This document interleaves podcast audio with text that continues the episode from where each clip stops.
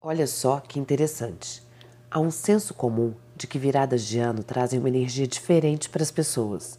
Uma crença de que a vida pode mudar, pode renovar. Nessa data, coisas incríveis acontecem. As pessoas ficam mais caridosas, mais amistosas e cheias de fé. Com isso, elas fazem as tradicionais resoluções de ano novo e prometem, ano após ano, que dessa vez será diferente, que neste ano ela fará diferente.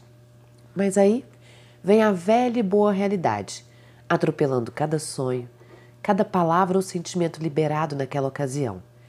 E, há apenas 15 dias do primeiro dia do mês de cada novo ano, mais de 90% da população já esqueceu suas promessas e seus desejos foram deixados para segundo plano.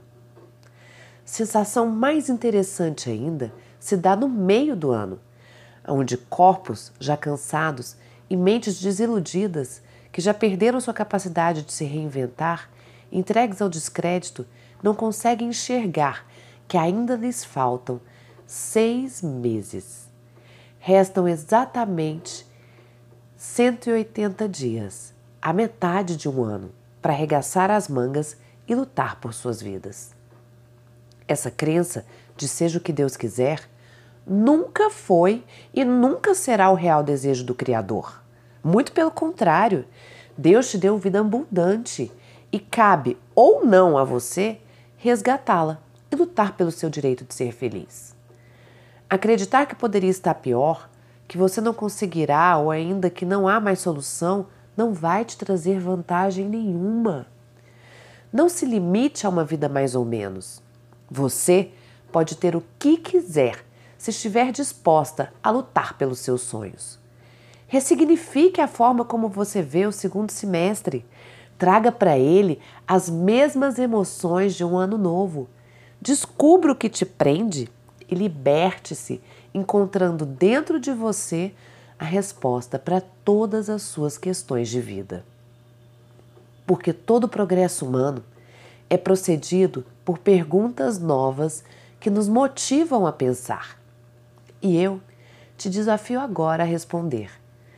Que nova pergunta você pode fazer a você mesma para obter novas respostas que possam melhorar a sua vida a partir de hoje? Aceite esse desafio. Descubra as perguntas que irão te motivar. Eu tenho certeza que, se você assim fizer e criar uma meta verdadeira, você vai alcançar tudo o que deseja. Mas antes disso, saiba: apenas 14% da população mundial possui metas. O resto possui desejos apenas. Mas olha que triste: desse universo de 14%, apenas 30% mensura suas metas. E talvez você não esteja entre eles. Mas se estiver, parabéns! Porque mensurar metas vai muito além de medir resultados. Isso te dá a oportunidade de corrigir suas rotas, de entender, por exemplo, aonde ainda você pode melhorar. Afinal, o caminho é longo, mas vai te exigir resiliência e contato direto com seus objetivos para que você não naufrague na rotina exaustiva que todas nós temos. E eu te reforço: todas nós algumas mais, algumas menos. Mas eu te digo, com todas as letras, vale muito a pena lutar pelas suas metas, pelos seus objetivos, pelos seus desejos mais secretos. E você é mais que capaz de chegar lá. Vai e faz. E deixa essa mulher incrível que está aí dentro ganhar vida e vida em abundância. Eu estou na torcida por você. Com amor, sua coach Roberta Frois.